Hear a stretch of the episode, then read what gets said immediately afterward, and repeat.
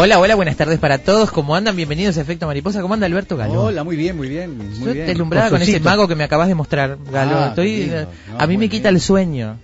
Sí, sí. Un sí. mago nuevo que Galo descubrió en, televisión. Sí, no- no, creo que está en HBO, me parece que es HBO, se llama Dynamo, Dynamo con Y. Con Y. Es súper interesante, porque esos magos callejeros que andan ahora en la, en la vuelta es inglés y hace eh, trucos. eh, eh, lo primero es muy sencillo, no, no tiene esa espectacularidad de la magia Sí. que a mí no me gusta. A mí no me gusta, por ejemplo, David Copperfield. No, me, nunca No, me a mí tampoco. Pero Chris no me Angel me gusta mucho. Y hay otro Bueno, Chris Angel que es negro, que hace una cosa que, tipo Chris Angel también en la calle, como este muchacho. Sí. Eh, me gusta eso en la calle con pocos elementos. David me gusta Blind mucho. había uno, ¿no? David, David eh, Blind. David Blind, ¿no? Ahí está. Este- Esos me gustan mucho, pero pierdo el sueño. ¿eh? Cómo hacen determinadas cosas, pierdo el sueño, me, me este- pone este mal. es- este es impactante, la verdad que es, es tan, tan, para hacer algo, ¿eh? Sí, sí. Eh, Bueno, mañana vamos a hablar con magos también. Sí, también, magos por eso surgió cercanos el tema, ahí está, y, no menos interesantes. Bueno, ¿eh? qué, qué lindo día, ¿eh? Ay, qué lindo, precioso está, está lindo, la, La verdad. verdad. Estaba muy frío esta mañana, este, pero después se puso un, una mediodía muy, muy lindo. Hermosísimo. Ahí está Juan Steiner en cabina de control. ¿Cómo anda Juan? Bien. Me alegro mucho. Carolina Mola y Gabriela Judich en producción. Caro además nos asiste al aire ahora al comienzo. Y acá estamos Dainá Rodríguez y quien les habla Alberto Galo. Bienvenidos a Efecto Mariposa. Tenemos un programa lindísimo, lindísimo. Y, y, y con mucho humor hoy me parece. ¿eh? Ya les Sí, totalmente. Es un avión. Es un pájaro. Es una mariposa que viene a decirte al oído que a fin de cuentas todos podemos volar. Apaga el cigarro y ajustate el cinturón. Estás despegando en efecto mariposa.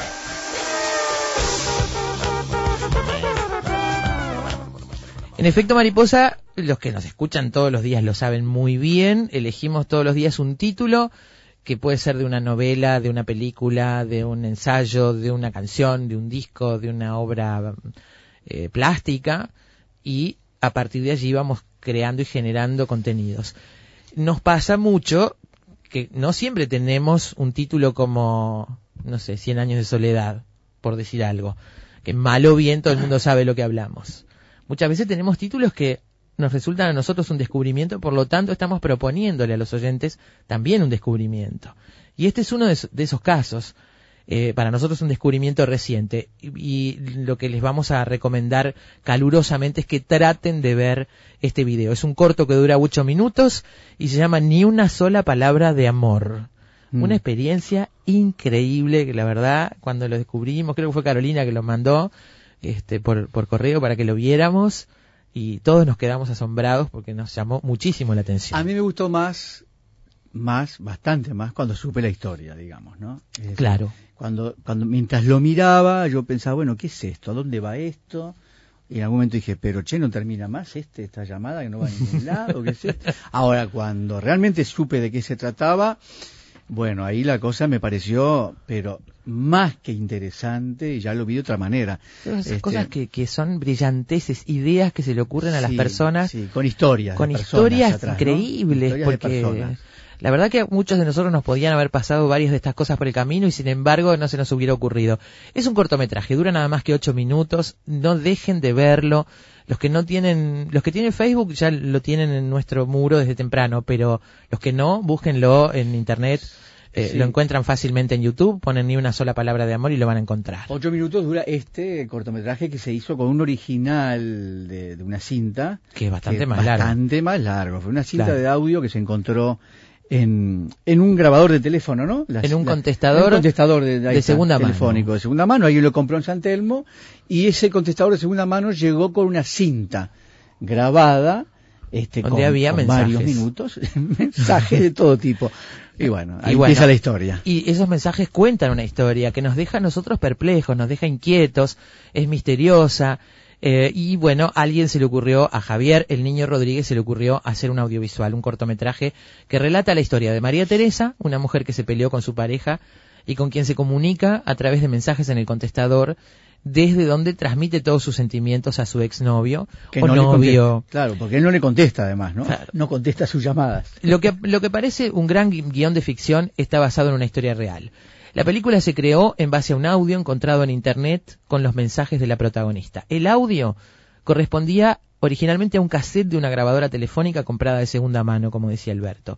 El corto fue estrenado online el jueves primero de agosto con un evento en Facebook. Había estado online en Vimeo, que es una cuenta para la que tenés que tener un acceso especial. No es pública como YouTube, por lo menos no todo el contenido, y como es un corto que iba en ese momento haciendo su periplo por festivales, la mayoría de los festivales internacionales exigían que el corto no estuviera online. Entonces se estrenó online en Facebook, o sea, públicamente el primero de agosto, y se transformó en un fenómeno. Se comenzó a difundirse rápidamente enseguida. Hoy tienen más de 70.000 visitas, y estamos hablando de muy pocos días. El pico fue hace un par de fines de semana. Eh, la versión subtitulada en inglés contaba con más de 46.000 reproducciones, contra más de 23.000 de la versión original.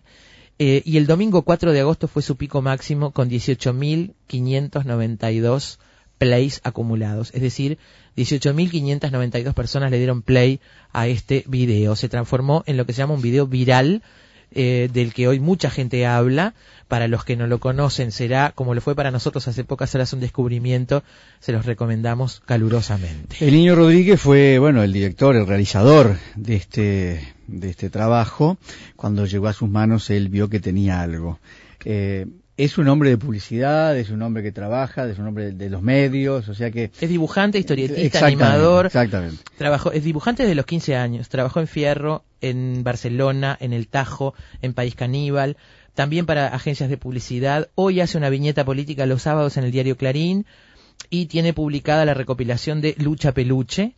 Desde el 96 hasta el año 2000 hizo los chistes de Bazooka, incluido el horóscopo. Así que es un hombre multifacético que tiene acá una realización audiovisual. Claro, por eso también yo me refería a su carrera porque eso tal vez le haya permitido pensar que ahí tenía algo importante cuando a cualquiera de nosotros capaz que se nos pasaba por alto, ¿no? Es decir, capaz que incluso hasta tirábamos la cinta esa. Pero sí, o nos quedábamos como con bromas internas como pasar, como sucedieron durante mucho tiempo, esta cinta que compartieron entre algunos amigos, incluso colgaron el audio sin hacer una realización audiovisual, colgaron el audio en internet y se había transformado como una especie de broma interna, este, seguramente nosotros nos hubiera quedado por ahí. Vamos a entrevistar entonces en un ratito a el niño Rodríguez precisamente. Eh, pariente mío, pariente mío, mi, pariente argentino. Luego, El teléfono del amor, una obra de un compositor que se llama Huesito Williams, al que nadie conoce, pero Lelutier le hace un homenaje en uno de sus discos.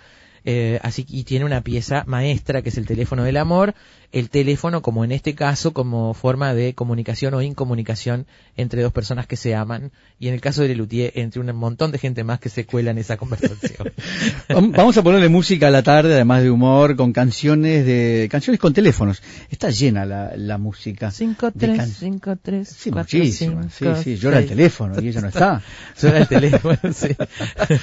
Lleno, llena de, el, teléfono. Suena el teléfono y voy como loco a su encuentro. Claro, el teléfono ha sido un protagonista protagonista de muchísimas canciones que vamos a repasar hoy, eh, esta tarde, en la música. Luego, la viralidad en Internet. Este fenómeno que produjo este, este video es un fenómeno que se llama viralidad en términos de Internet y en términos de difusión por las redes y que tiene que ver con esa, ese sinnúmero de reproducciones y esa forma absolutamente eh, veloz de eh, de, transmitirse, de, difundirse, de pasar de computadora en computadora, de que la gente lo recomiende, que lo vea, que lo mande, que lo envíe, que se hable de él. Bueno, ¿qué hace que un contenido de la red, cualquiera sea, se vuelva viral? ¿Qué mecanismos actúan sobre un contenido concreto para que se convierta en un fenómeno de difusión masiva y acelerada a través de las redes?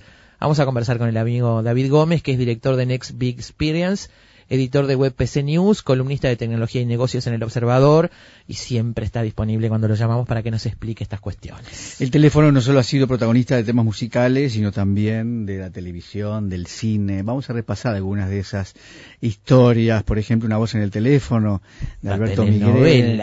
Sí. O en el cine La llamada fatal de Alfred Hitchcock de año 54. O más reciente, las, llama las varias llamadas, ¿no? Que últimamente se han hecho, claro, desde la japonesa del año 98, la, la copia norteamericana del 92, con el propio director japonés este, y Naomi Watts en las dos, o la más reciente. Da mucho para el suspenso el eh, teléfono, ¿eh? Mucho, mucho, muchísimo. esas dos del cine clásico, del cine negro, son dos de mis preferidas. La llamada Fatal es una, la otra se llama Perdón, número equivocado, y tiene una Barbara Stanwyck en cama, postrada, sola, que escucha una conversación que no debe escuchar, donde se entera que la quieren matar.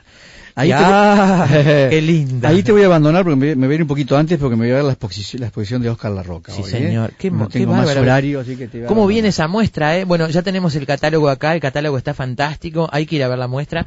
Mañana vamos a trabajar con ella, así que Alberto se va enviado de efecto mariposa al Museo eh, de Artes Visuales a, Eh, a sí, ver. el Museo del Parque Rodó, digo, por si la quieren ver también, está de 2 a 19 horas.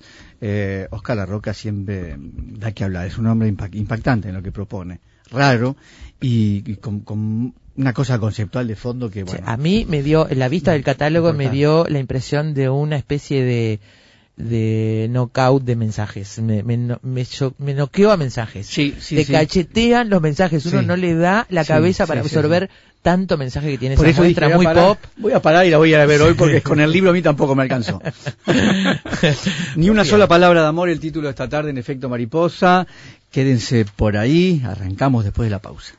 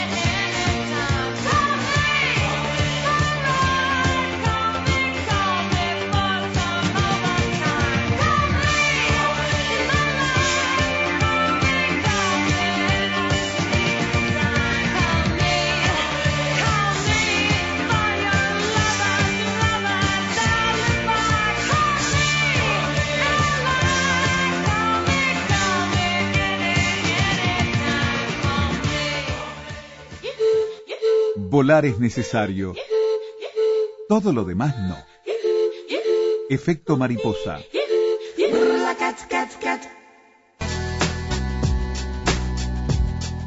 Ni una sola palabra de amor el título de hoy para Efecto Mariposa. Ya saben ustedes, es un corto, un cortometraje dirigido por el argentino Javier El Niño Rodríguez, con el que vamos a hablar enseguida aquí en Efecto Mariposa. Estamos ya estableciendo la comunicación. Eh, el corto está disponible para verlo completo en, en YouTube, está en nuestro muro de Facebook también. Recuerden ustedes que la historia cuenta que hay una grabación real, dejada por personas reales, en un contestador que alguien compró por ahí por el año 2000 de segunda mano Y que alguien- se encontró con esta cinta Sí, y que alguien dejó, perdóname, ¿no? Que seguramente fue Enrique. Porque en ese contestador están los mensajes que le Claro, dejó ella, eso ¿no? sí, seguro. Es, es- la contestadora de. Enrique, está Enrique, claramente, claro. que recibe a María Teresa. Bueno, la cosa es que hay, hay este, gente que lo usa como rington, por ejemplo. Hay este, hay bandos, bandos de teresistas y de enriquistas. Este, hay de todo. Vamos a escuchar, vamos a empezar a escuchar, no lo vamos a escuchar todo, porque entre otras cosas hay que mantener el suspenso, pero aparte no es lo mismo escuchar el audio que ver el video. Por eso les insistimos en que lo vean. Muchos de nuestros oyentes ya lo han visto y lo están comentando en nuestro muro de Facebook. Así que vamos a, a mostrarles un bocadito nada más de esta historia, la historia de María Teresa y Enrique, ni una sola palabra de amor. Escuchen un poquito.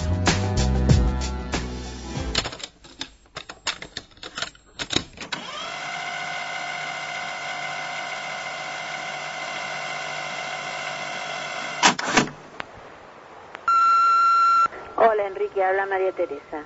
Llámame por favor. Son las 8 y 20. Hasta luego. Enrique, por favor, llámame. Son las 9 y 20. Hasta luego.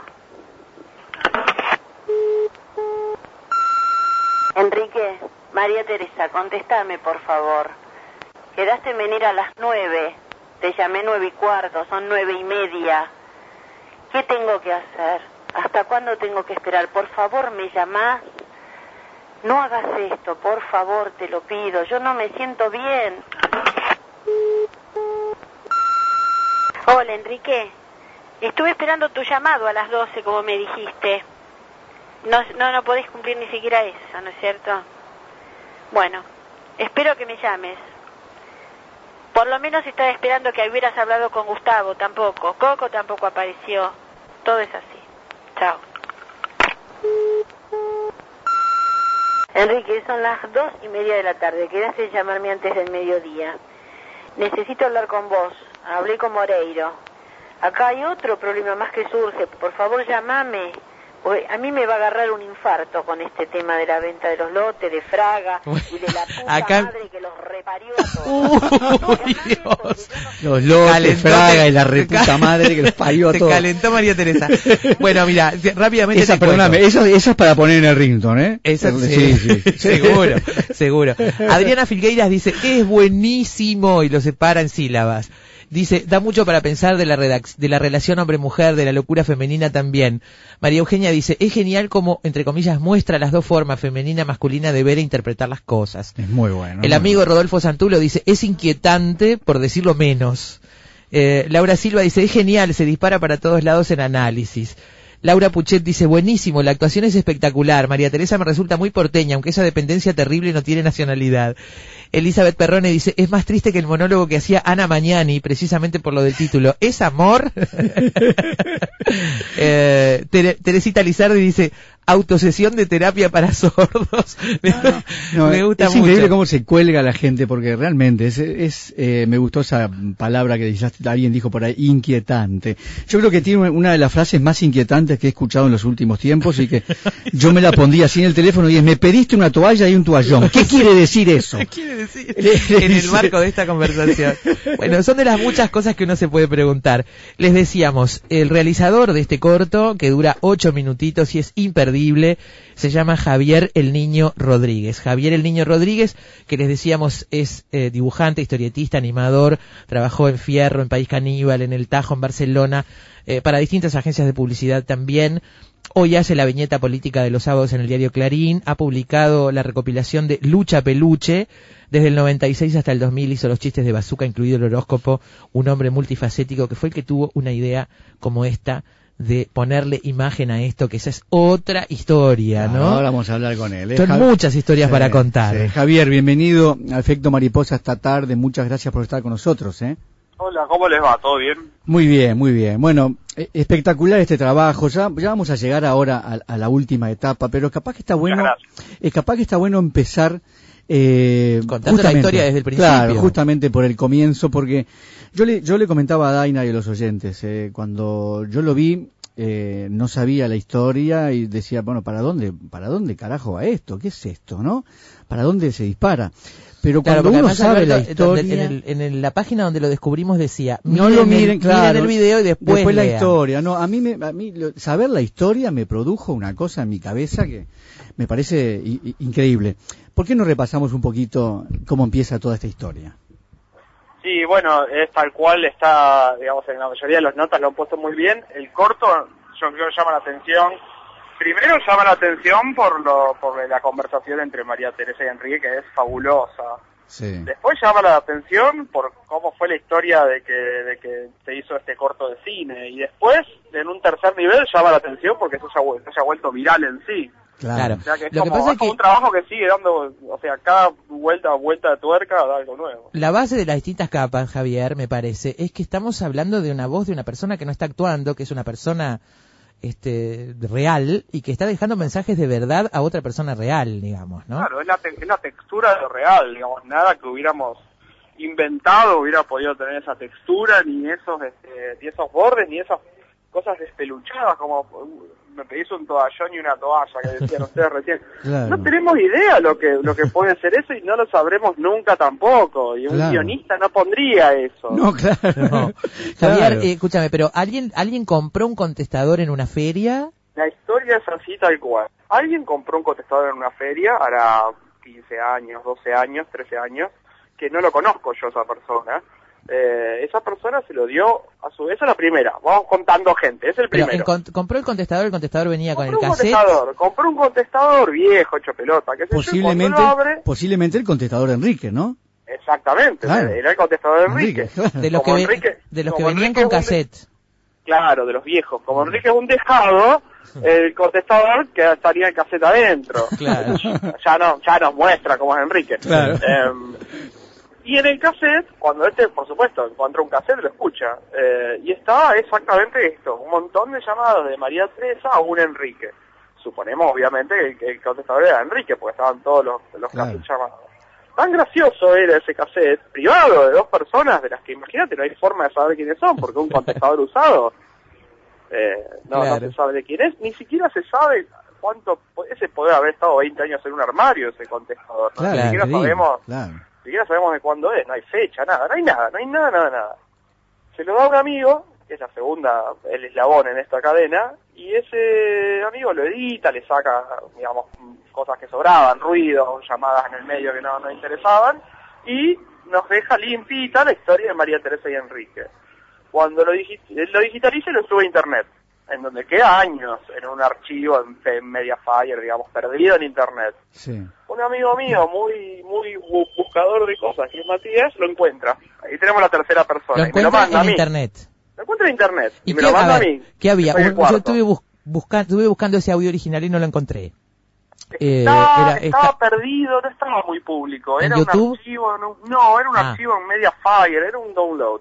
Era muy perdido, era muy raro haberlo encontrado también. Claro. O sea que era solo Sí, audio, no tenía ninguna imagen, nada. Solo audio, solo audio, el audio duraba unos minutos más era, y era eso, solo audio de que el cassette digitalizado. En el audio original hay un italiano que habla en italiano. Hay, un, par hay de, un, hay un par de llamadas más inexplicables, pero que no hacían la historia de María Teresa y se nos hacía muy largo y corto también, Claro, así que por claro. eso las editamos. Eh, bueno, hasta ahí llegamos al link. Cuando después me lo manda a mí, soy el cuarto en la cadena. Cuando nos llega, me llega a mí, lo comparto a su vez yo con amigos míos, no, Sí. no podíamos creer lo bueno que era. Realmente, Eso, eso, Como eso. es demasiado bueno para ser verdad. Eso, ¿qué te Así pasó me- vos? ¿Qué te pasó ¿Y ahí eso? cuando lo escuchaste? ¿Qué, era- qué era lo que te parecía bueno, Javier?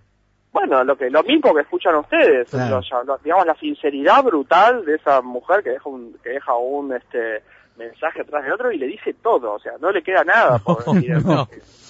No le queda nada. Además, es, es muy gracioso porque la primera llamada dice Enrique, son las tal hora, te llam, llamame. Sí, es un relojito ella. Claro, después a tal, dice, bueno, te llamé, ya no sé qué, y empieza, a- las primeras mensajes son muy cortitos, muy concretos, pero después aquello empieza a florecer de una Claro, manera, empieza- empieza, ella empieza a perder la paciencia y empieza a perder los filtros ella, Claro. ella no tiene filtro. Claro, claro. Que es lo que digamos, que es justamente lo que lo que le pasa a- sobre todo a muchas a muchas mujeres, a muchas amigas que ven el corto, pero mucha gente en general, lo que dice, todo el mundo se reconoce en algún día, se le saltaron todos los filtros y dejó 16 mensajes. No sé si era un Claro. contestador o en el teléfono, o mandó un WhatsApp o lo que sea. Claro, 48 mensajes de texto, ¿no? Claro, o Bien. 48 mm, llamadas perdidas, digo, Claro, todos claro. tuvimos un día que nos volvimos Claro. locos. Y Es eso es lo que... increíble, es increíble cómo los seres humanos, yo hay quien dice que más las mujeres que los varones, ¿no? Pero cómo los seres humanos nos cuesta a veces reconocer que no nos declararon la guerra, pero nos mandaron los tanques igual, ¿no? Este, digo, al, al quinto mensaje que no te contestó, me parece que ya debería estar claro que no te quiere contestar, ¿no? Sí, yo no Pero- puede, o está durmiendo, está borracho, digo, nunca claro, vamos a saber qué Claro, pasó. Claro, claro, claro. Eh, Javier, había que pasar esto a la imagen. ¿Qué, qué trabajo? Claro. Ahora, ahora, contanos un poquito esto también, porque Bueno, Ahí hay que tomar decisiones. ahí- claro. Cuando cuando nos- cuando yo recibo ese audio y a su vez lo comparto con mi amigo, imagínate, así como me volví loco yo, se volvieron locos todos. Claro. Y nos pasamos creo que dos meses hablando como María Teresa, contestando cada mail, me pedís un toallón y una toalla, o, o, o un si no me decía que no contestaba un teléfono, era ¿qué tengo que hacer? ¿Hasta cuándo tengo que llamarte? Todo el tiempo. Llegó un momento que era, llegó un momento que era claro que había que hacer algo y yo les propuse eh, hacer un corto de cine con esto. Y lo que les propuse es, eh, tomemos el audio, mantengamos el audio original, no, no, lo, no lo actuemos de nuevo, y sobre ese audio eh, vamos a hacer la actuación. Y se engancharon, se engancharon varios amigos, que to- eh, tengo muchos amigos que trabajan en cine, lo cual me acerca, digamos, al medio y a la producción. Eh, están todos en los títulos, entonces, todo el mundo está... todos una banda importante, ¿no? Sí, una banda importante, Mariano Germán Flores el del audio, Santiago eh, Rafael Liberoli y Flavia López Foco productores, Andrea Carballo, la actriz, Lauriano Rizzo el editor, que también fue responsable de ordenar todo eso. La actriz Eh, eh, Andrea Carballo es una fenómena. es extraordinaria. Hay un es trabajo, pero hay un trabajo de dirección muy importante también, claro. me parece.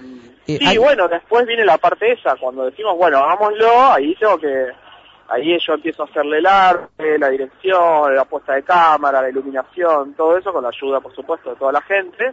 Eh, y bueno, lo hicimos así, hay hasta una historia dentro de la historia, porque el lugar donde se filmó era una casa que estaba por ser demolida, hoy no existe más, hay un edificio, Mirá eh, la actriz se iba al día siguiente, no, la actriz se iba en dos días a Barcelona y la productora en un día a Nueva York, o sea que había que hacerlo Mirá a los vos. tiros y se hizo la producción en 10 días y se hizo un solo día de planos, en un solo día Andrea fue capaz de sacar todas las llamadas. Qué bárbaro. Eh, hay, hay que varias, hay- varias, varias decisiones acá. En, en la imagen no aparece ningún teléfono ni nadie hablando por No. teléfono. La actriz habla a cámara. Claro, exactamente. Bueno, eso era eso era- fue una decisión mía, digamos. Yo no quería que ella esté eh, con, con un teléfono y la mirada perdida. Quería que toda esa violencia se vea. Entonces digo, bueno, el contestador es la cámara, listo. Claro. Eh, a mí que yo el, el- el plano es un plano fijo, ¿por qué? Porque dijimos, oye, María Teresa la verdad que está encerrada en una situación, o sea que no me parece tampoco que, que haya muchos planos diferentes, menos si la cámara es el contestador. Ahora, Como que esa- se fue encadenando, todas las decisiones también se van encadenando, ¿no? Esa tal vez sea la decisión más, eh, más acertada y la explicación de por qué esto pasó lo que pasó con esto. El hecho de que ella mire a la cámara, me parece que no hubiera pasado lo mismo con una señora sentada en un sillón hablando por teléfono, ¿no? Puede ser que no, puede Claro. ser que no. A mí me Claro. parece que sí, que es muy relevante lo que dice Alberto. Es, es exactamente, me parece, mirándolo como espectador, me parece que eso, mezclado con, la, con el realismo de la cinta, es lo que genera el mayor impacto, ¿no? Además de conocer Bueno, la historia. El, el trabajo de Andrea justamente fue fue escuchar esta cinta una, una y otra vez y ponerse en la piel de María Teresa, en la piel de su locura, en la piel de su tensión, el, el llamado más arriba, el llamado más abajo. Eh, y además que como Andrea es preciosa, digo, mirame a cámara, si tenés, tiene unos ojazos impresionantes, es una gran amiga. eh, así que bueno, todas esas son las decisiones este, que hicimos ahí. Este corto se terminó de hacer en el 2011 y estuvo dos años recorriendo festivales. Creo que algún festival de Uruguay fue. Eh, estuvo dos años recorriendo festivales de cine porque la intención siempre fue, fue esa, hacer un cortometraje de cine para cine. Claro. Eh, no era un video, no era hagamos un videito de internet. ¿Qué decía la Eh, gente, la gente de otros países? Porque esto tiene lo, lo interesante de lo local y al mismo tiempo universal, ¿no? Claro, bueno, en Vimeo también está la, la, la versión subtitulada en la web de Andrea Carballo, pero eh, en todos lados a donde fue eh, la recepción fue en todos lados igual. Me pasa a mí también con el distinto público que lo ve. Digo, mi tía, mi tía Marisú y mi y colegas míos de gráfica tienen la misma reacción y hay gente que son públicos completamente diferentes. Claro. Así que Eh, Javier, decías, fue hecho para cine, de hecho participó en muchos festivales, le fue muy bien, muy reconocido en todos lados, pero recién hace pocos días que se transformó en público en las redes. Claro, porque mm, digamos, Y ahí empieza general- otra medida, ¿no? Que es la Claro. viralidad. En general en los, festivales de cine te piden que no esté en internet por razones obvias, una vez que ya hizo todo el circuito, ganó todos los premios que también están ahí detallados en el, link de Vimeo, eh, dijimos bueno, vamos a estrenarlo en web para que lo vea todo el mundo, porque durante los años digamos como que fue ganando cierta fama under y nadie lo podía ver porque no, no todo el mundo va a los festivales. El jueves primero de agosto lo estrenamos, lo estrenamos un jueves, que es como los días que se estrena el cine, ¿no? Em, le hicimos un pequeño evento, qué sé yo, pero imagínate que no teníamos la más remota idea de que iba a suceder esto. Eh, pero sucedió. Sí, Eh, sí. ¿qué- Lo más interesante qué- sí. es estar del lado, del lado adentro de un viral. O ¿Qué- sea, ahí está, ahí ¿Cómo está. es? Eso, eso, eso. ¿Qué explicación le das? Y, y- y bueno, del lado de adentro, a ver, la, eh, yo no, tuviera no una se lo esperaba. Sí, si yo tuviera una explicación lo haría cada 15 días. claro.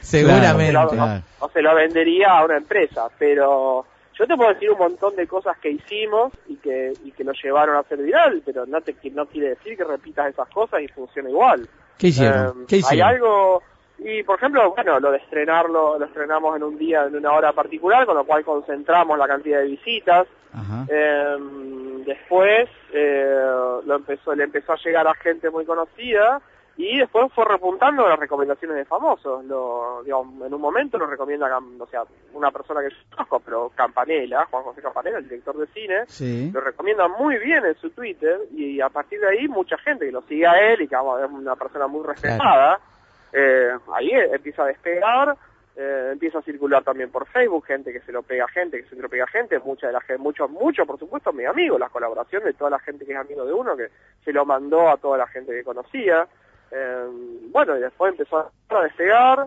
después este ya eh, pasó un momento que explotaba, y después de que explotaba ya pasó a ser noticia porque explotaba. Entonces ahí empiezan a aparecer las radios, empiezan a aparecer este, gente como ustedes que quiere conocer la historia, que resulta que además, viste, at- atrás del corto está toda la historia de cómo se hizo, toda la historia de lo que pasó después, toda la historia de cómo se filmó, como que es una caja china, ¿no? Cada adentro hay cada vez más cosas, qué sé yo, no tengo explicación. Estoy, estoy diciendo todas las boludeces que se me ocurren. Pero, No, pero todas son pero una ciertas. explicación no tengo, no tengo. Y no lógico, tengo. si uno tuviera los secretos, ¿te imaginás lo que haríamos nosotros con un programa de radio, por ejemplo? Vamos, por cómo favor. agencia mañana. pero bueno, pero decías, bueno, de- de- por primera vez estoy de este lado de un fenómeno viral, ¿no? Sí. Este, cómo iban iban entrando todos los días a ver cuántas visitas tenía o les Sí, aparecían hora a hora. Citas. un momento que era hora a hora a ver hasta qué pico llegaba. Sea, a ver en qué momento llega el pico, luego empieza a bajar, pero después empieza otro, otra ola, que es cuando hay entrevistas radiales, después empieza a aparecer en los diarios, que es como una tercera ola. De los diarios aparece como noticia que se escuchó en las radios porque se, se encontró en las redes. Claro, Son como layers, ¿viste? Son como capas, como una cebolla de comunicación. Claro, bueno, nosotros a- hacemos además el- es- ese otra parte del proceso. Lo encontramos en un portal de internet y ahora está en nuestra en nuestro muro y reproducido Claro. por amigos, o sea que vuelve Claro, por claro. vuelve a entrar a las redes por otro lado. Es Sí, sí, ese es el entra, fenómeno entra y viral, todo el tiempo, entra y sale todo el tiempo. Eh, Este, A, a mí me parece... llega mucha mucha mucha gente en el Twitter felicitándome que es arroba Lino Rodríguez Sí. Eh, mucha gente que además no solo lo ve sino que che qué bueno cómo me gustó yo soy re María Teresa te dice alguien Este, mucha mucho público pero también mucha respuesta no es que lo ven y no dicen nada Claro. Eh, me, me parece que me parece encontrar otra parte de la, de la explicación en lo que en literatura se llama lo no dicho, digamos, ¿no? Lo que, mm, no- a ver, primero acá tenemos una sola versión, digamos, es la versión de María Teresa, ¿no? Este, después aparece Enrique.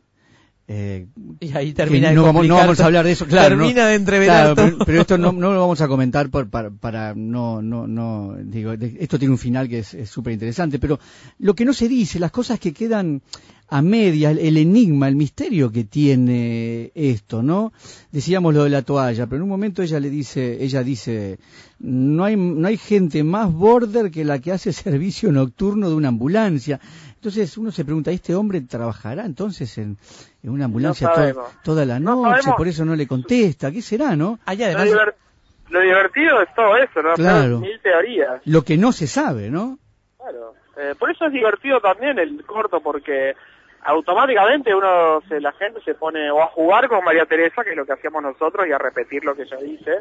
De hecho, se me ocurrió el otro día mm, buscar, en, poner en Google las frases de ella, y la gente ya se habla en- entre sí, con, citándola, sin nombrar el corto ni nombrarme a mí.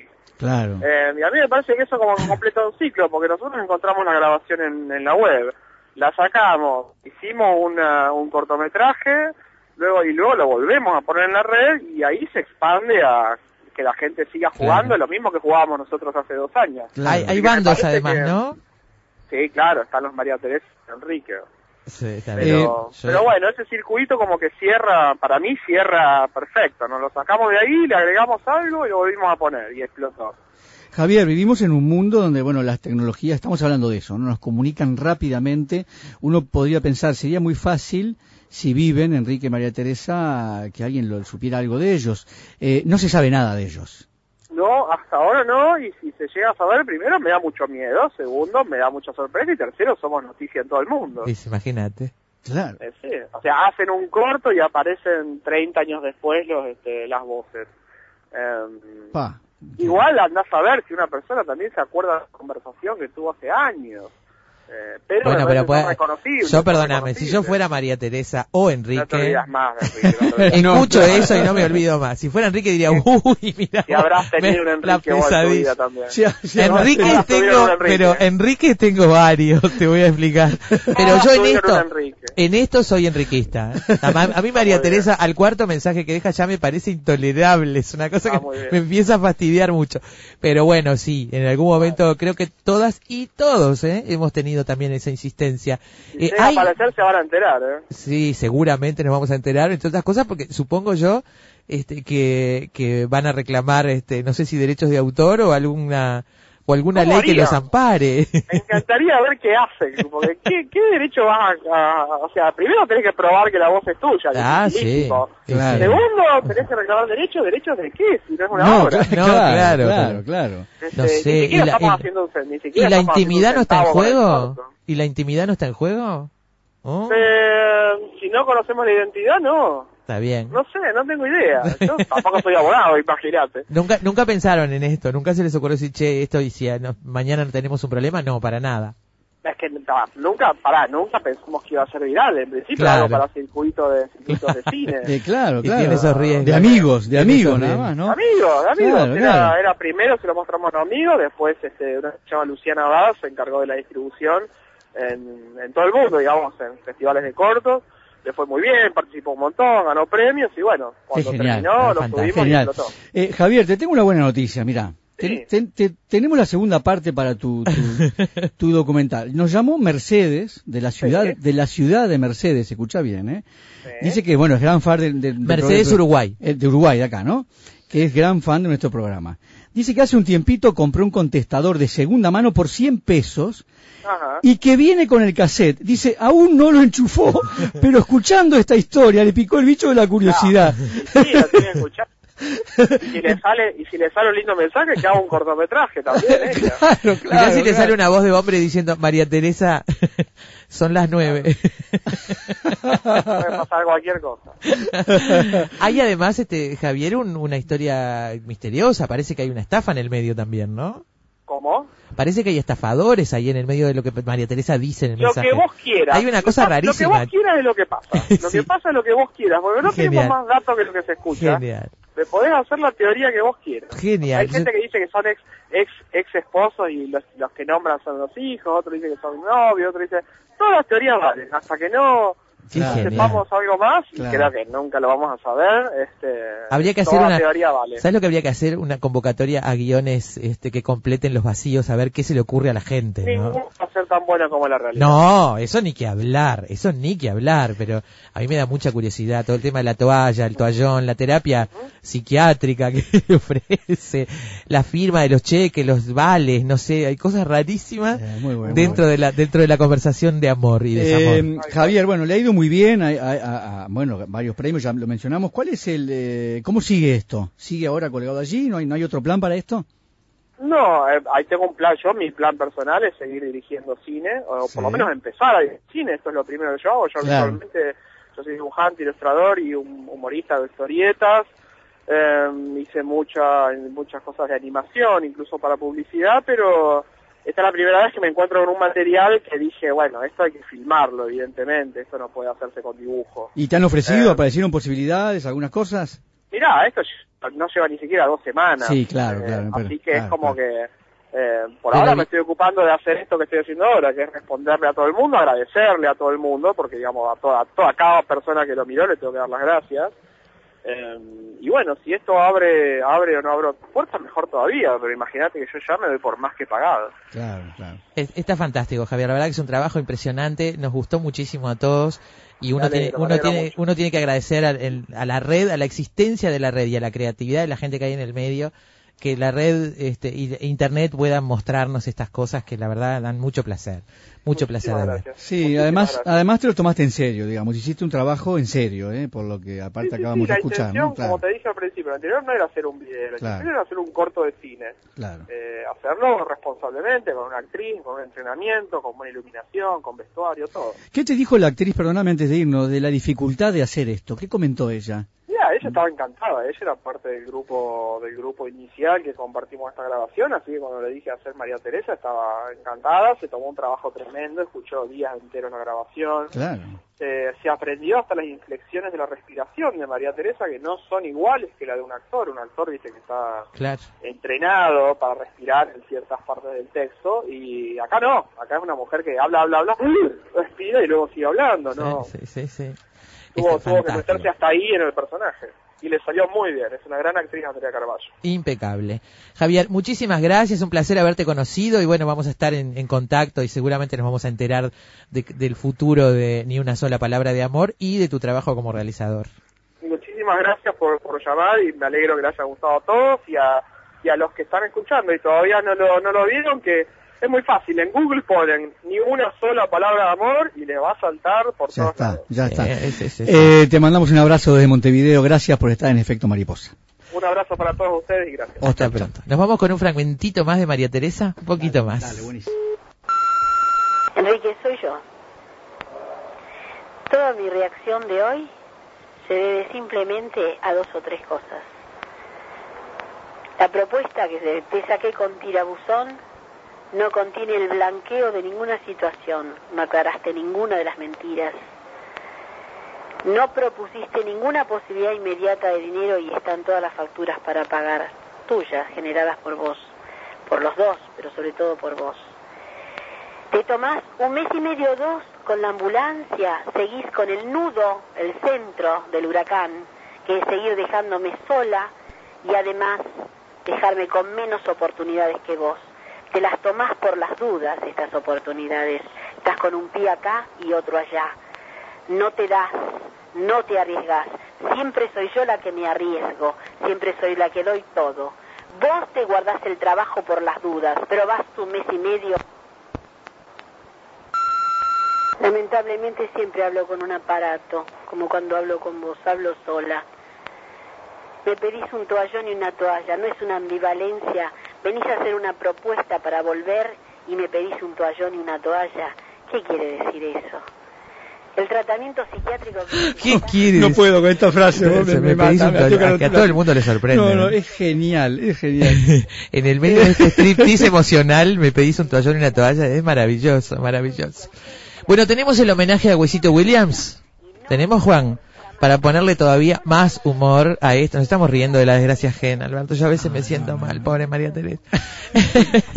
Donde quiera que esté, gracias María Teresa, pues nos has hecho pasar una cosa fantástica. Es genial, es genial. Eh, el teléfono del amor, una obra de un cantautor popular, un compositor de música popular, es la persona de Huesito Williams, dice, y en ella, en esa persona homenajeamos a toda la playa de artistas, artistas es un modo de decir, que nos ayudan a vivir alegres en medio de tantos problemas, a conservar por siempre esa alegría y esos problemas, que hacen lo humanamente posible, humanamente es un modo de decir, para lograr que todo el pueblo cante por boca de ellos. Boca es un modo de decir. Dice Lelutier en la carátula de este disco Lelutier, volumen 7, editado por el sello Micrófono en 1983, que tiene el homenaje a Huesito Williams, de entre el- cuyos surcos, cuyos tracks, sacamos el teléfono del amor.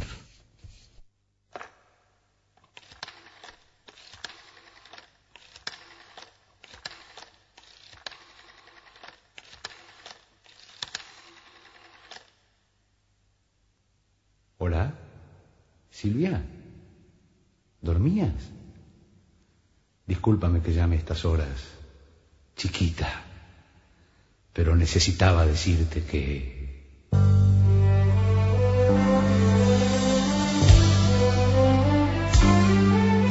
Te amo, te amo. Disculpa todo lo ocurrido. Te amo, te amo. Ya no reñiremos más. Te amo, nena, te amo. Perdóname lo necio que yo he sido. Te amo, te amo. Ahora estaremos unidos por siempre jamás. No, no podía dormir. El llanto nubla mis ojos. Deseo que confíes en mí para toda la vida. Quiero que estemos siempre juntos, amada mía. Dime que tú también lo quieres así. Dímelo mi vida, dímelo ya. Dímelo. Dime. Dime. Ho- Hola. Hola, Silvia. Hola. ¿Qué pasó? Se durmió. ¿y, y cómo se durmió? Debe haber cerrado los ojos primero. Uy, se- ah, debe estar fatigada. Está llamando.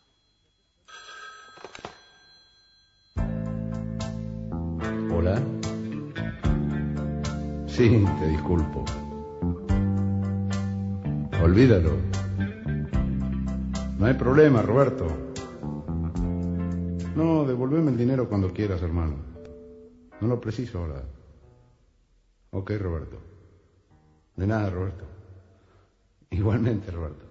Chao, Roberto, chao. ¿Quién era? Roberto. Y yo la llamo. Dos, cinco, tres. No está el veintiocho. Ay, Daniel. Dos y ocho. Dos, ocho, tres, once. No está el once tampoco. Eh, eh, seis y cinco. Ah, bueno, seis, cinco, tres, nueve, me llevo uno. Hola, mi amor. Quiero decirte que ya no reñiremos más. Ya nadie se interpondrá entre nosotros. ¿Eh? Ah, ah, disculpe, señora. ¿Podría hablar con su hija, por favor? Sí, muchas gracias, señora. Igualmente, señora. Saludos a su señora, a, a- a su marido. Hola, Silvia. Discúlpame, ya no reñiremos más. Toda la culpa fue mía, no volverá a ocurrir. No, no, no, no, no, seguro. No, y bueno, flaca, perdóname. Sí, querida. Sí, querida. Sí, querida. Sí, querida. Lo que yo te decía antes es que yo te amo. Sí, querida. Sí, querida. Sí, querida. Lo que yo trataba de decirte es que te amo. Te amo. Hola, hola, sí. No, lo que pasa es que yo no te escucho un cara. Hola. ¿Cómo dice, señor? No, corte, señor. Está ligado. Está ligado. Te amo. No, señor, no se lo digo a usted. ¿Podría cortar, por favor? Oiga, no sea idiota. No, no te lo decía vos, no seas idiota. Ahora te lo decía vos. No, señor, no se lo decía a usted. Te decía que ya no reñiremos más, imbécil. Que ahora vamos a estar más cerca que nunca. Que ya nadie se va a interponer entre nosotros. ¡Corte, señor!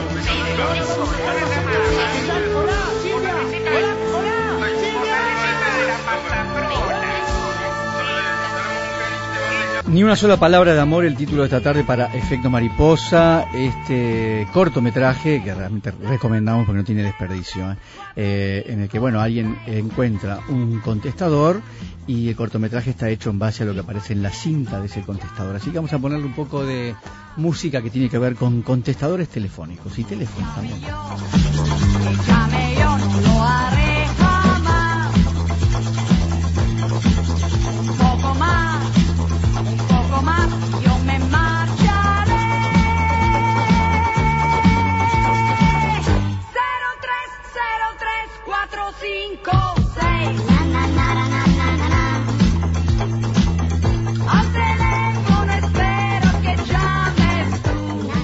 Na, na, na.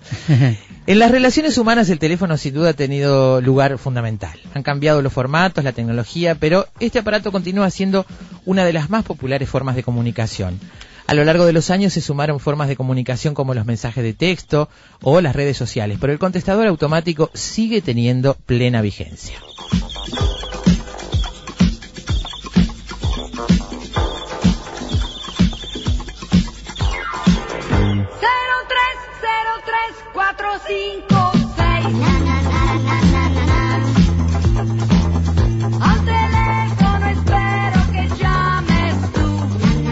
¿Nunca llamaste a este teléfono a ver qué pasaba? No, no, jamás. Un contestador automático es un dispositivo para responder automáticamente llamadas telefónicas y grabar mensajes dejados por personas que llaman un determinado número cuando la persona llamada no puede obtener el teléfono, no puede atender el teléfono. A diferencia del correo de voz, es un sistema centralizado o intercomunicado que realiza una función similar, un contestador automático está instalado en la propiedad del cliente, al lado o incorporado a su teléfono. Mientras los primeros contestadores usaban tecnología de cinta magnética, los aparatos más modernos usan memoria solid state. I was sleeping gently, napping when I heard the phone. Who is on the other end talking? Am I even home? Did you see what she did to him? Did you hear what they said? Just a New York conversation rattling in my head. Oh my, and what shall we wear? Oh my, Just a New York conversation, gossip all of the time. Did you hear who did what to whom happens all the time? En 1935, el alemán Willy Müller patentó un grabador de conversaciones telefónicas que puede considerarse el precursor de los contestadores automáticos. Curiosamente, el aparato apuntaba al mercado de los judíos ortodoxos, que por las restricciones religiosas del Sabbat no podían atender el teléfono. En 1958, el doctor Kazuo Hashimoto, un inventor japonés, desarrolló su primer modelo de contestador automático que es la base de los aparatos utilizados en la actualidad. En 1975 empezaron a ser vendidos en Brasil los primeros modelos comerciales importados desde los Estados Unidos, los PhoneMate 4000. El aparato recordaba un ladrillo, pesaba 5 kilos y grababa hasta 20 mensajes. Am I even home? Did you see what she did to him? Did you hear what they said?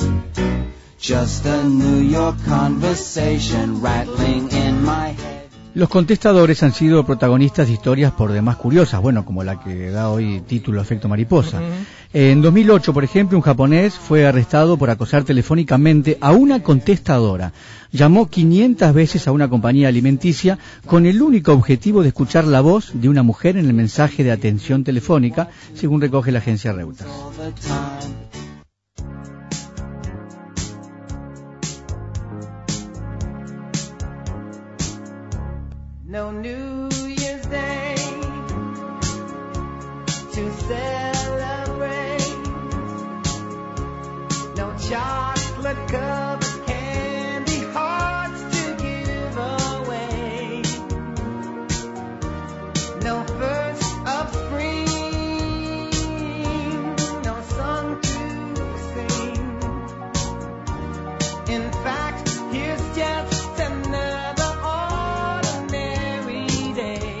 El hombre, un plomero de 38 años, fue arrestado después de gastar 3.100 horas de llamadas telefónicas gratuitas, un equivalente al 0800, y costarle a la compañía casi 30.000 dólares. Se excitaba con la voz de la mujer en el contestador automático, dijo el vocero de la compañía, agregando que la voz sonaba perfectamente normal, a su entender.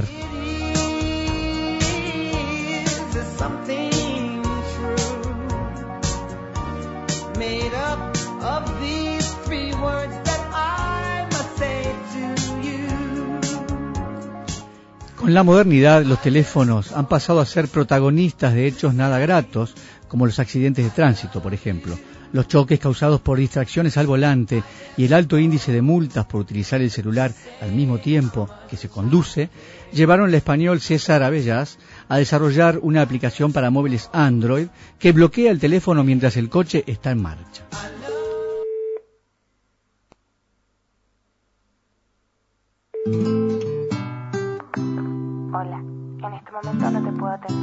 Puedes dejar tu mensaje después de la señal.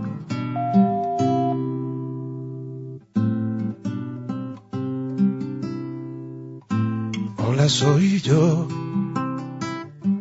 Solo llamaba porque estos lunes siempre me matan. Amanecido tarde este día, mi almohada llena de tus cenizas. Pasé, recuerdas, por nuestros bares, donde arañábamos a la nostalgia su sucio esmalte. Yo me muero, llego a mi casa, Titi, contestar play, hola, soy yo. Me da un ataque, me muero de la emoción, me pongo como el japonés, lo escuchás escucho. 20 millones de veces Y como claro, y claro. El modo de uso de esa aplicación Android de la que les hablaba Alberto es bien sencillo. Un conductor debe activar la aplicación cuando vaya a conducir y el propio teléfono se bloquea al detectar el movimiento del vehículo. Si entra una llamada, el teléfono se silencia y activa un contestador automático que envía un mensaje a la persona que llama siempre que esta figura en la lista de contactos. Si no es así, simplemente se silencia sin enviar mensaje. Cuando el coche está detenido, se puede desbloquear la aplicación y el móvil pasa a estar operativo al 100%. Pero si el coche arranca otra vez, se bloquea nuevamente. Qué bárbaro que uno necesite una aplicación para hacer algo que pueda hacer sin la aplicación, La que es no atender el teléfono cuando La maneja. verdad, la verdad. Ya está. Esto dice el, des- el desarrollador que destaca que también tiene utilidad como contestador en cualquier otra situación en que el usuario vaya a estar ocupado, como en una reunión o atentos en el cine. lunes siempre me mata. Amanecido tarde este día,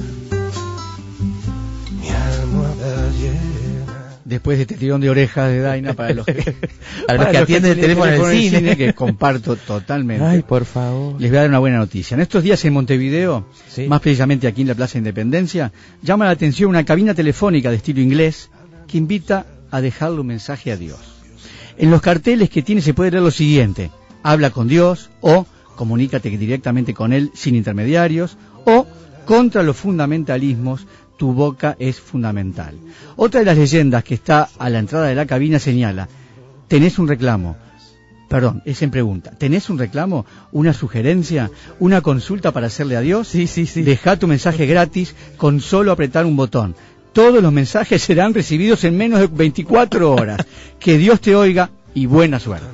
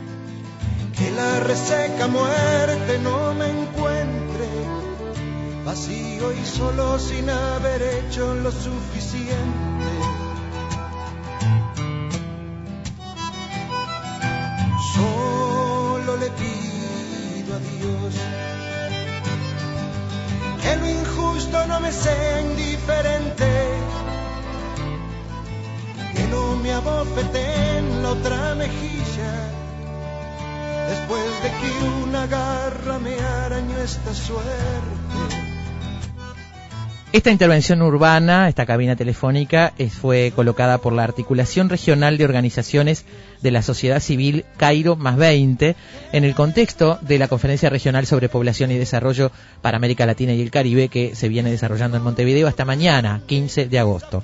El objetivo es poner en la calle, en el espacio público, los asuntos que se estarán tratando en la conferencia e involucrar a la ciudadanía montevideana y de esta manera a la ciudadanía de otros países de la región. Esto se indica desde la organización que trabaja por estas horas con unos 250 activistas de todo el continente.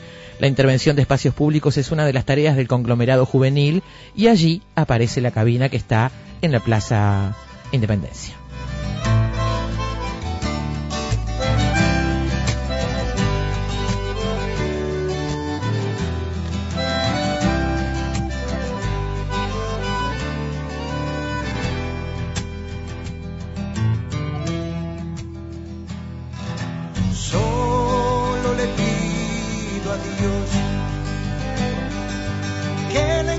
Bueno, si en el siglo XX el teléfono ha sido protagonista de muchas historias, te imaginas en el siglo XXI, ¿no? Donde el teléfono ya prácticamente es una extensión de nosotros, ¿no? Eh, Tengo una historia personal muy similar a esta. ¿A la de con, Enrique? con un ah, parecida con un teléfono, me suena un mensajito a las 3 de la mañana. Miro, hola, ¿cómo estás? Contesto, ¿quién sos? No, yo no conocía el teléfono. ¿Quién sos? Mi amor, ¿no te acordás de mí? Contesto, no. Soy Manuelita, la tortuga que se cae de culo en la feria. ¿Cómo? Me dice, ¿vos no sos el que anda con una riñonera en la feria? No. Y me contesta, ups. Ay, pobre, yo me quiero saber, Manuelita se habrá encontrado con el de la riñonera. en la feria. Qué raro, esa frase es linda también. ¿Se habrá encontrado Manuelita con el de la riñonera? No creo. El de la Porque riñonera. yo en el medio. ¿Habrá sabido el de la riñonera que ella le mandó un mensaje a las creo, 3 de no la creo, mañana? Vos sabés que tengo un cuento escrito sobre eso. me- Yo me, me quedé con las mismas cosas. Fantástico. Eh, por eso digo, el teléfono ahora, hoy en estos días, es no protagonista permanente. Le pusimos un poco de música eh, a la tarde, com- empezábamos con Rafaela Carrá, 0303-456. Llamé un día y no pasa nada, ¿eh? Y no, no. pasa nada, no, no, no. Después Lou Reed, eh, New York Telephone Conversation, luego Stevie Wonder con I Just Called to Say I Love You, Ismael Serrano, eh, el amigo Con de mensaje Daina. en mi contestador. mensaje en el contestador de Daina. León Gieco con Solo le pido a Dios, es el que estamos escuchando ahora.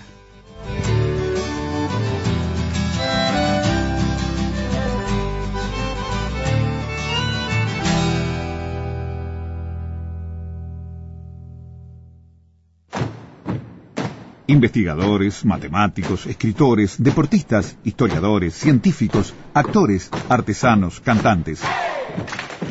Todos ellos, desde cualquier parte del mundo, se encuentran todas las tardes en Efecto Mariposa. El Tungelé se la juega y te invita a esta partida.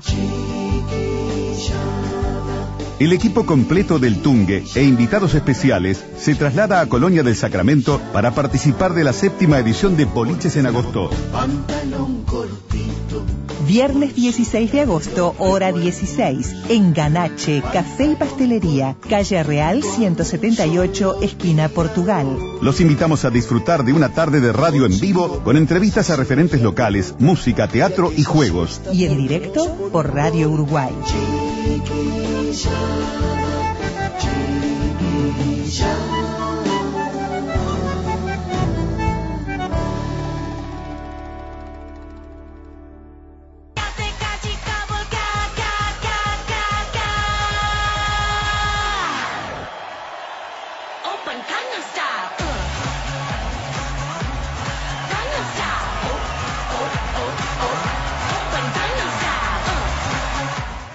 Ni una sola palabra de amor el título de Efecto Mariposa. Un video que, bueno, del que hemos hablado, pero que sobre todo ustedes saben que se convirtió en viral en muy pocos días. Más de 70.000 visitas en pocas horas y, y la verdad que está arrasando en las redes y en los medios en general. De los videos virales y de la viralidad vamos a hablar en un ratito, pero antes de eso les habíamos prometido contarles un poquito sobre los teléfonos en la narrativa, la influencia del teléfono en la ficción y en la narrativa, en este caso cinematográfica y televisiva. A ver qué les recuerda esta música.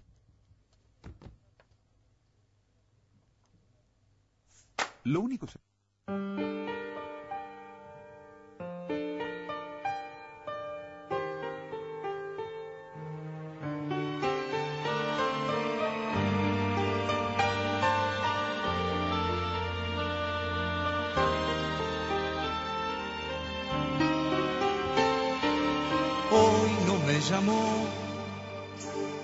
¿Qué pasará? Porque esta vez no me llamó. Estoy pendiente del teléfono y no. Esto me empieza a preocupar. Qué grande el Paz Martínez. No hay mejor musicalizador de telenovela que el Paz Martínez. Juan me mira y se ríe como diciendo, Daina se golpeó la cabeza, se volvió loca. Pero bueno, hay que reconocer, alguna telenovela tiene uno visto en la vida, ¿no? Supongo que los que nos están escuchando también. No se pongan así, principistas, no se pongan impecables y digan, no, yo no miro telenovelas. Mentira, alguna han visto. En este caso, la parejita era Lautaro Lamas y Ana Oromí. Ana Oromí era Car- Carolina Papaleo y Lautaro Lamas era Raúl Taibo. Eran niños los dos. Por supuesto, una historia de amor y desamor. Él era un compositor famoso de canciones que quedaba viudo con una nena chiquita. En la casa vivía con el padre y con la cuñada que estaba enamorada de él pero guardaba silencio. Y ella, que era Carolina Papaleo, una menor que culparon de un crimen que no cometió y está internada en un reformatorio cuya administradora eh, es bastante dura con ella. Esto dice la, la ficha en Wikipedia, pero en realidad Ana Oromí, que estaba como menor internada en un reformatorio por un, acusada por un crimen, entraba y salía del reformatorio como nada. Y lo que hacía era además ir a atender el conmutador telefónico del reformatorio. No me acuerdo muy bien por qué, un día lo atendía él y, se generaba ahí una relación, por supuesto, durante mucho tiempo escondida. Telenovela argentina escrita por Alberto Migré basada en un radioteatro famoso de finales de los años 50. El, el radioteatro se llamaba 0597 Da Ocupado. Hilda Bernard y Fernando Ciro eran las voces de aquel radioteatro. Entre 1990 y 91 fue emitida una voz en el teléfono en Canal 9 de Argentina. Raúl Taibo, les decíamos, y Carolina Papaleo. Eh, y allí estaban Lautaro Lamas y Ana Oromí con la música del Paz Martínez que ha hecho, pero toneladas de canciones para telenovelas. Eh, vamos a, a recordar alguna película también. ¿eh? Subí un poquito la música, Juan.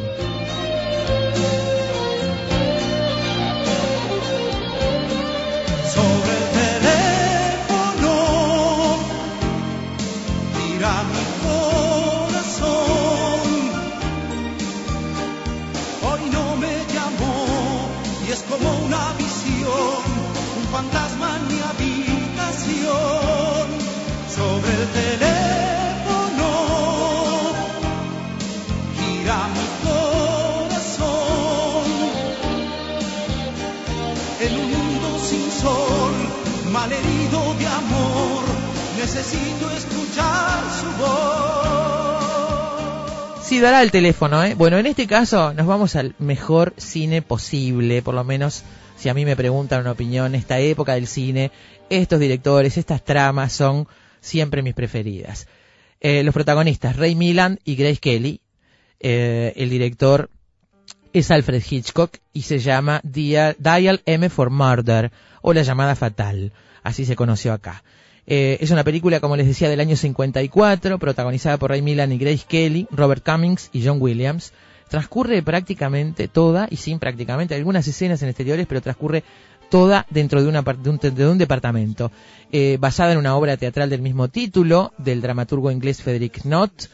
Estrenada en la BBC en el año 1952 y posteriormente en los escenarios de Londres y de Nueva York, antes que la realización de la película dos años después, con guion del propio Knott y dirigida por Alfred Hitchcock. ¿Qué cuenta esta película? Eh, Tony Wendis es un hombre que quiere asesinar a su esposa, a Grace Kelly, porque descubre que le ha sido infiel. Porque lo que, pero lo que más le interesa es quedarse con la fortuna de ella, por supuesto.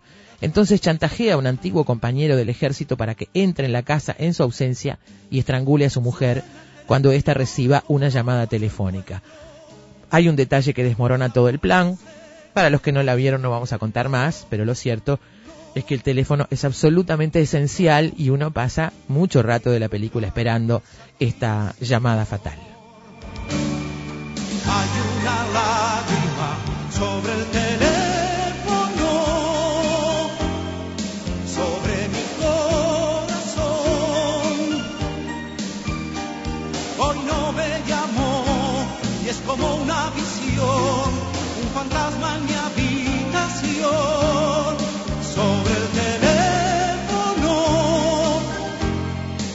En este otro caso se trata nada más y nada menos que de la pareja formada por Barbara Stanwyck y Bart Lancaster.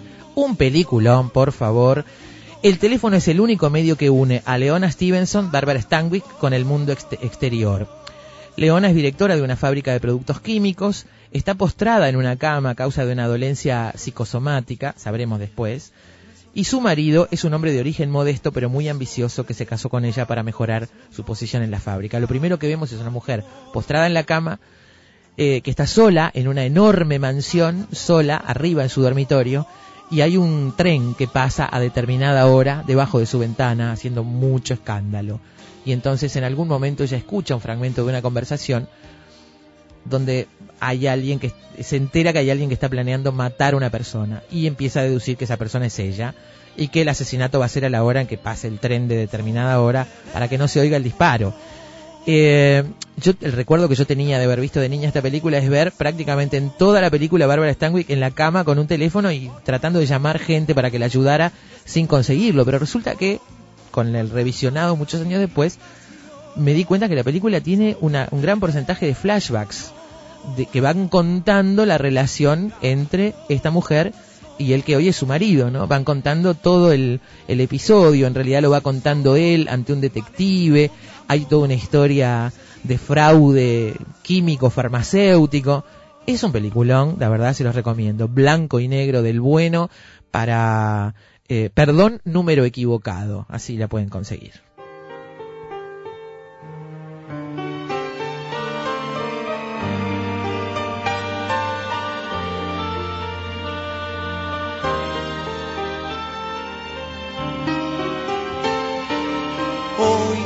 Llamó. ¿Qué pasará? Porque esta vez no me llamó. Pero, che, ¿por qué no me habrá llamado? Bueno, eh, vamos a, la, a la saga de las japonesas que mencionaba Alberto más temprano. Ringu. Es una película de terror y misterio japonesa del año 1998 dirigida por Hideo Nakata, adaptada de la novela del mismo nombre, basada en el cuento popular japonés eh, Banko Sarayashiki. Una familia divorciada, maldecidos por una cinta de video. La película es la más rentable de las películas de terror de Japón. Y The Ring, una película dirigida por Gore Verbinski, protagonizada por Naomi Watts, es una adaptación de Estados Unidos de esa película japonesa Ringu. El teléfono tenía bastante que ver, recaudó unos 130 millones de dólares y tiene una secuela estrenada en 2005 The Ring 2, menos exitosa que la primera. Después de que una joven muere a los siete días siguientes de haber visto un video maldito, la periodista, protagonizada por, personificada por Naomi Watts, decide investigar el asunto. Lo que no imagina es que después de ver la cinta recibirá una llamada en la que una voz femenina únicamente le dice siete días.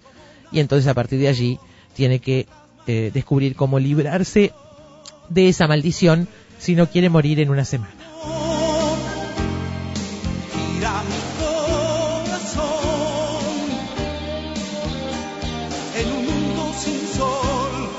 Malherido de amor. Necesito escuchar su voz.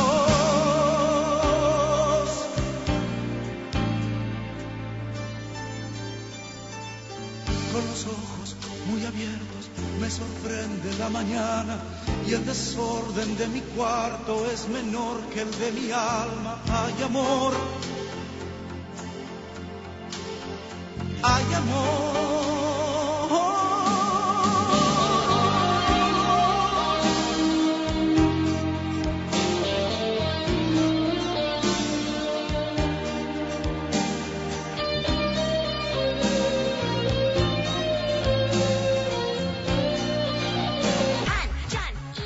Hasta los que no tienen idea de lo que es una computadora reconocen esta música. Todo el mundo ha escuchado esta canción eh, que se ha transmitido por todos los medios posibles, pero nació en Internet, es decir, es una canción pegadiza, una canción que no trae porque antes que existieran las redes o, o que existiera Internet podía haberse difundido por las radios y haberse transformado en un éxito del verano, por ejemplo, como solía suceder.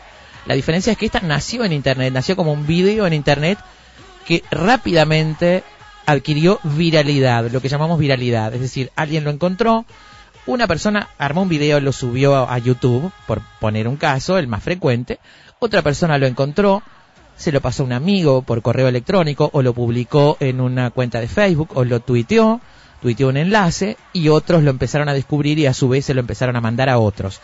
En esa cosa de progresión este em, geométrica que tiene, ¿no? Eh, Internet, esa cosa de que cada punto se, se, ramifica a muchos puntos más y cada uno de esos en otros muchos. Entonces así se transmite un video viral, una grabación que ha sido ampliamente difundida a través de Internet, por publicidad, por envío, por correo electrónico, por mensajería instantánea, por blogs y mediante otros sitios web. ¿Qué es lo que hace que un video se transforme en viral? En este caso hay razones que tienen que ver con lo pegadizo de la canción, podría ser. Pero hay otras cosas que no son canciones. Este video que nos da título hoy, este corto que nos da título hoy, ni una sola palabra de amor, no es una canción pegadiza. Y sin embargo, una vez que lo pusieron en, en YouTube de manera pública, en pocos días eh, tiene una cantidad impresionante de visitas y de réplicas en distintos sitios. Ha pasado a los medios de comunicación electrónicos, de allí vuelve a las redes, en fin. Eh, ¿Qué es la viralidad exactamente? ¿Qué hace que un contenido se vuelva viral? ¿Qué mecanismos actúan sobre un contenido concreto para que se convierta en un fenómeno de difusión masiva y acelerada a través de las redes? Esta es la propuesta para charlar con David Gómez, director en Next Big Experience, editor en WebPC News, columnista de tecnología y negocios en El Observador y un fanático de Internet. ¿Cómo estás, David? Hola Daina, ¿cómo estás tú? Muy bien, agradecida, agradecidos contigo todo el equipo de Efecto Mariposa porque siempre que te convocamos estás dispuesto y nos gusta mucho charlar contigo, David, así que de verdad, muchísimas gracias públicamente. Es mutuo porque yo lo, lo disfruto mucho también. Bueno, me Está alegro bueno que a uno lo, lo busquen y que lo dejen hablar de, de sus locuras. de lo que a uno le gusta. Bueno, ni una sola palabra de amor, no sé si lo viste. Vos sabés que increíblemente no. Bueno, te lo súper recomendamos. Sí, increíblemente no. El otro día me quedó, me lo noté, eh, porque está, eh, eh, eh, uno trata de, de hacer cosas virales y pasa Claro, mucho no- tiempo. Claro, trata de hacer cosas virales. Ah, bueno, yo te- este, sin, sin, sin contratarte te quiero sacar todas las recetas. bueno, a ver, pero no. Eh, Empecemos ¿cómo- de cero, cómo si querés. Empecemos de cero, a ver, empecemos de cero, dale, Bueno, yo te sigo. Ahora, ahora me, cau- me, me causó un poco de, de cariño lo que contabas, que decías, uno lo encuentra, el otro no sé qué, me hizo acordar al cuento, ¿no? De la mano y los deditos, ¿no? Sí, este puso un huevito. Exactamente. Eh, y más o menos te diría que la viralidad es un poco eso.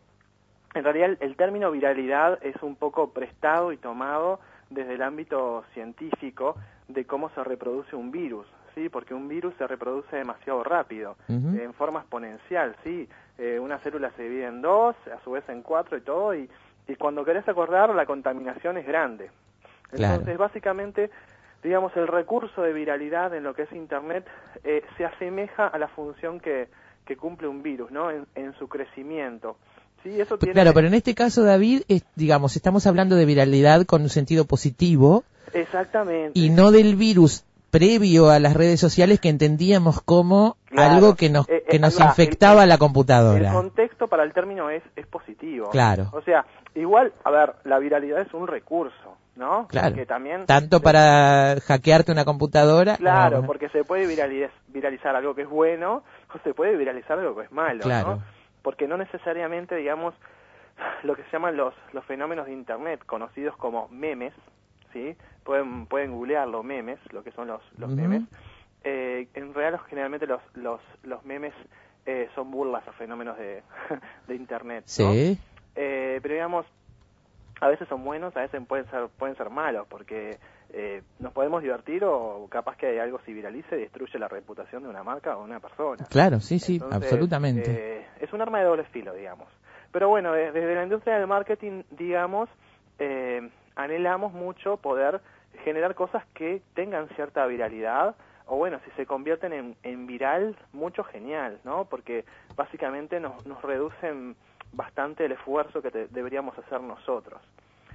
Eh, ¿Esto por qué? Porque, bueno, es propiamente de la red, ¿sí? De lo que es Internet y más que nada la Internet social, la Internet de la gente, la Internet de compartir, de construir. Claro, la de la relación horizontal entre las personas. Exactamente, digamos, eh, la viralidad, te podría decir, es una expresión de la gente, ¿sí? Es una expresión de construir una historia en forma colaborativa, ¿sí? Porque es- más allá del contenido que haga, que haya, todos pasamos a, a ser protagonistas en mayor o menor medida al compartir ese contenido, porque seguramente le pongamos un punto de vista, una opinión, lo recomendemos, eh, comentemos que nos gusta, que nos, que, que nos atrae más, etcétera. Incluso cuando te decía se reproducen los memes, la misma gente emulando ese, ese viral que vio y todavía el viral se hace mucho más grande. Claro. Eh, Eh, Por ejemplo, ha pasado mucho con el tema de Call Me Maybe, que si vos lo buscas en YouTube sigue siendo un meme, digamos, que está en auge todavía, sobre todo eh, los soldados del Navy de Estados Unidos, hay muchas versiones. Eh, es muy divertido, ¿no? Eh, son, Pero- son divertidas. La, la gente además es que se pone creativa. Claro, Pero estaba pensando, mira, nosotros arrancábamos este bloque con Gangnam Style, ¿no? Sí. Esa, esa canción que todo el mundo puede tararear, a- algunos nos tienen un poco cansaditos. Pero estaba mirando, uh, el, el primer video que me tira YouTube cuando hago la búsqueda tiene 1735 millones cuatrocientos veinte mil cuatrocientos doce visitas, incluida la mía, ¿no? Que es la que ahora estoy desplegando. Exactamente. Este, este, porque después hay otros que son otra gente lo subió la misma cosa con otra copia, después otros han hecho adaptaciones, otros le han puesto otras imágenes. Este, es impresionante la cifra. Exactamente, sí. Digamos, eh, estamos también, digamos, del lado de las personas, estamos como sedientos de este tipo de cosas. Eh, podemos decir, ay, sí, a mí no me va, pero tenemos cierto grado de cholulismo todos. Sí, a ver, ¿qué es esto? Que nos gusta divertirnos. Y las redes sociales tienen también eso del voyerismo, de ver qué está pasando, de la, de la curiosidad, digamos. Lo que pasa es que nos dejan expuestos. ¿Se manejan parámetros, David, para decir que un video es viral? Es decir, Eh, parámetros de cantidad de, de yo- reproducciones. Sí, pero yo te diría que va en función, eh, en, en función de, de cómo lo dimensiones, ¿no? ¿Qué es un viral en Uruguay y qué es un viral en Estados Unidos? Claro. ¿no? A nivel escala, ¿no? Entonces yo te podría decir, acá cuando estuvo el corto de Federico Álvarez, Ataque de Pánico, fue un verdadero viral y que de hecho eh, recorrió el mundo. Bueno, le valió el contrato en Hollywood. Exactamente. Digamos, los, los productores de Eh, Hollywood lo descubrieron a través de Internet. Y fue muy estratégico. Hace poco estuvimos el, también el de la estatua de, de Japón, ¿te acordás que bailaba en la Rambla? Sí. eh, que también era una productora y fue una estrategia, una productora bastante nuevita para darse a conocer en, en el tipo de servicios que podía prestar. Claro. Y te digo que también le fue muy bien. Eh, y ahí si querés ya nos introducimos en ¿hay una fórmula para viralizar algo o no la Y hay? está. Yo quería preguntarte eso, porque en el caso de Gangnam Style decíamos al comienzo, bueno, es una canción pegadiza, tiene un punto a favor. Como la mayoría de los hits que se hacen para el verano, ¿no? Exactamente. La, canción de la famosa canción del verano. Hay ciertos, ciertos ingredientes que funcionan. ¿no? Entonces hay, hay un ingrediente que tiene el propio producto que ya lo hace un, un, digamos que potencialmente este, favorable para viralizarse. Exactamente. Pero después hay otras cosas, digamos, ¿no? Claro, pero vos podés ir a- desde recursos técnicos que tienen que ver, por ejemplo, con lo repetitivo, ¿no? O sea, digamos, la repetición es, es algo que, que causa memoria, digamos, recordación y que, y que pega. Eh, lo fácil, lo minimalista, eh, lo, lo propio, lo que hace en sí al, al, al producto.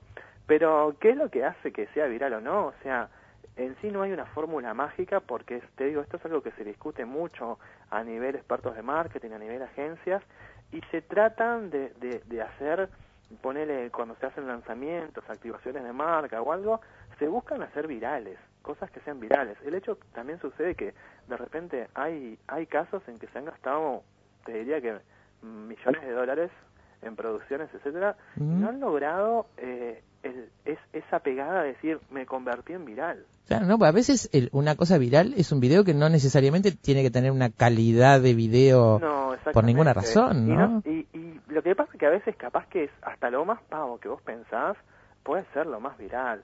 Eh, a ver, por ejemplo, si nos ponemos a ver en YouTube los videos que más se ven y que son más virales, más virales porque se comparten también, ¿no? Y se ven más, los videos de bebés, los, los videos de caídas, los videos de gatos.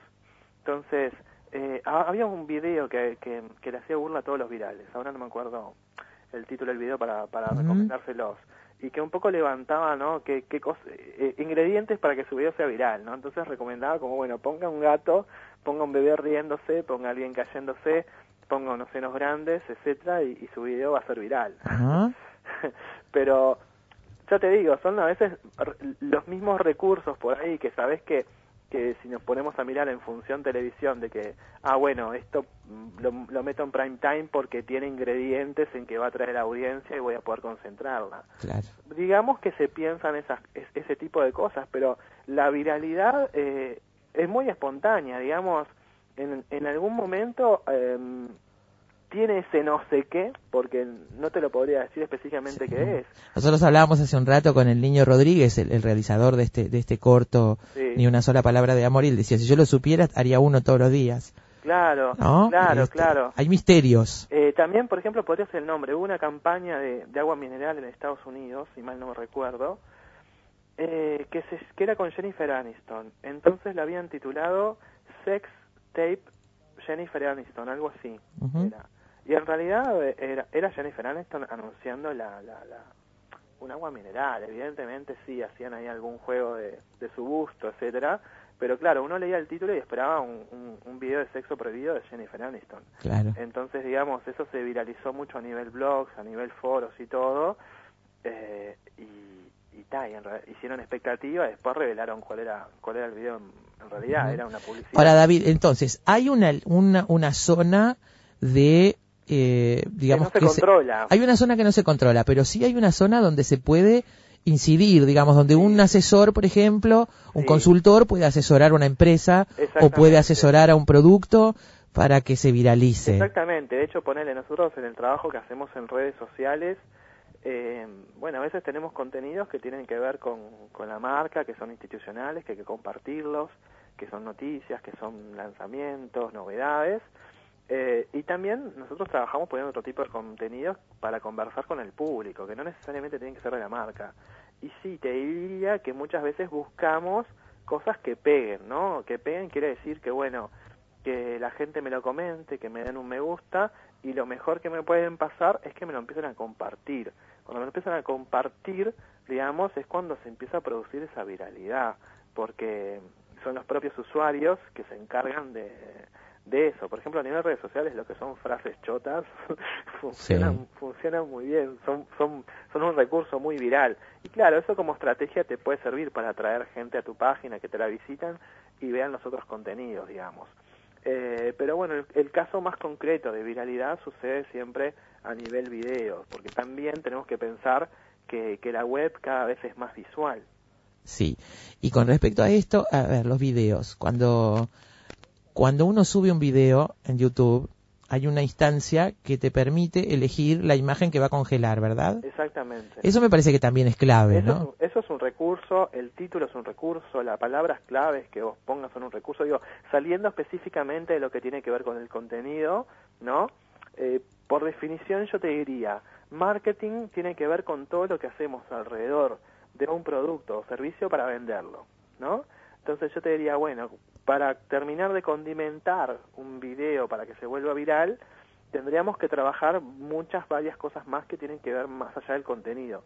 El título, cómo lo presento, la imagen que pongo, eh, dónde voy y trato de, compartirlo inicialmente. Digo, porque, a ver, pasa muchas veces que los virales se convierten en virales porque lo descubren los usuarios, pero también se puede ser estratégico en decir, bueno, tengo cierta red de contactos, tengo ciertos usuarios que son conectores, usuarios conectores es que tienen eh, Muchos contactos a su vez. entonces es eh, vos ponele con, no sé, eh, mil usuarios conectores, capaz que en segundos puedes llegar a cien mil personas. Claro. Y, y no tuviste... Y otra particularidad que tiene la, la viralidad es que no se paga por ella. Claro. Porque, a ver, yo puedo hacer una inversión publicitaria grande, por ejemplo, promocionar un contenido mío en Facebook con avisos, etcétera, o en YouTube mediante el sistema de publicidad que tiene. Pero, pero si no pega, no pega. O sea, me gasté esa plata y, y, y nunca, Claro. nunca pegó. O sea, siempre, digamos, la, por eso la viralidad es tan deseada, porque no solo tiene un impacto tan grande, sino que al bolsillo le cuesta bastante poco, si Claro. querés. Hablando en forma estratégica de cara a una empresa, marca, gestión de una persona, digamos, porque también hay quien, quienes hacen videos, eh, tenen- te- así como tenés bloggers, personas que tienen su, su blog eh, de texto, hay gente que tiene canales de YouTube y, y vive de eso. Claro. Hay este, hay una sinergia también importante en la medida en que los medios de comunicación, por ejemplo, los diarios Sí. y los canales de televisión y las radios tienen páginas web. Entonces, una entrevista periodística como la que nosotros hicimos hace unos minutos con el autor de un corto que está en internet se transforma a la vez Sí. en otra réplica más del video en internet, Claro, quiero decir, eso- en nuestra página, Pero ¿no? mirá, Daina, ahí me remito a lo que te contaba un poco al principio. Estamos en la era en que las historias se construyen entre todos. ¿sí? Porque, Absolutamente. claro, el video es, es, es, el, es la punta de la historia, pero todos le podemos agregar un- una visión distinta, un ángulo distinto, una lectura distinta y complementaria. Eh, me hace acordar un poco la película Ojo de Serpiente, ¿te acordás? Ojo de serpiente, me acuerdo de Nicolas Cage. Exactamente, y que te muestra como la misma escena desde, Ah, desde varios desde lugares, sí. varios lugares, ¿no?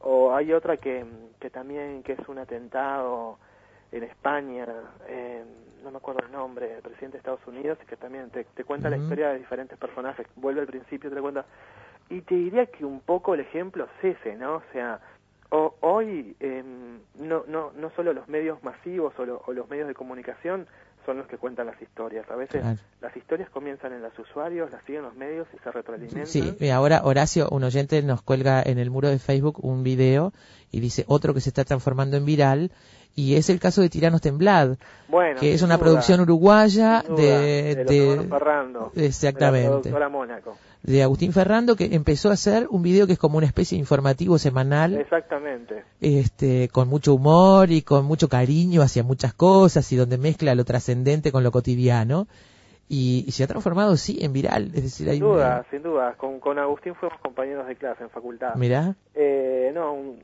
es un trabajo, les lleva mucho laburo a ellos a eso y la verdad que es para felicitarlos porque hay mucha gente que ya lo está esperando. Eh, lo suben todos los lunes. Sí, exactamente. La gente está esperando incluso el domingo de noche que lo liberen. Eh, y tenés y tenés un recurso que empezó un poco por por por bueno eh, tengo ganas de hacer esto y y, y hoy Un poco es un en broma. hasta, hasta profesional Sí, porque se hace realmente. de forma muy profesional Realmente. muchas horas hacerlo digo casi como un programa de archivo de televisión pero eh, Realmente. pero para YouTube. Entonces ahí tenés un, un, un muy buen ejemplo. Tenés otro caso de viral tenés otro caso de viralidad si querés a nivel de redes sociales que es el, el- la página de Facebook está yo tan y vos tan.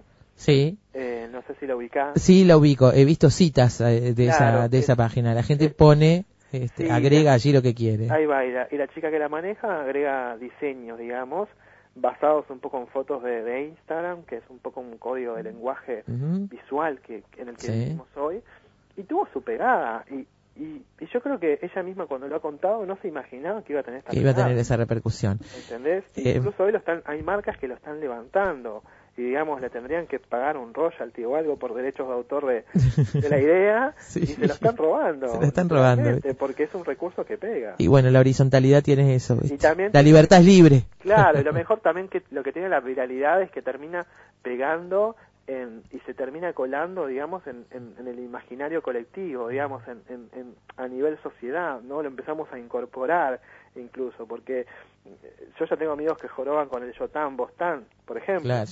Y evidentemente que está alimentado desde un, desde un lugar que ya sabemos y es fácil de identificar. Claro, bueno, nosotros nos contaba el niño Rodríguez que hay este, gente que ya utiliza eh, fragmentos de este texto, este audio que está en, en Ni una sola palabra de amor como código de comunicación. Eh, yo te lo, te lo recomiendo mucho, te lo recomendamos mucho desde acá, David, para que lo veas. Son ocho minutos, la historia es grandiosa. Vamos, vamos a verlo. Este, además del video que tiene mucha calidad, de mucha creatividad, la historia es grandiosa. Es un contestador de verdad que se encontró en una feria este, con mensajes de una mujer a un hombre y a partir de ahí se construye una historia que la verdad está muy buena. David, te mando un abrazo grande, de nuevo el profundo agradecimiento de todo el equipo de Efecto Mariposa. Estamos para servir, Daina. Un abrazo a todos, a ustedes y a la audiencia. Muchas gracias. Hasta pronto. Amigos, David Gómez, nosotros nos vamos, tenemos que ir ya, es muy tarde, mañana volvemos. Que pasen bien, gracias.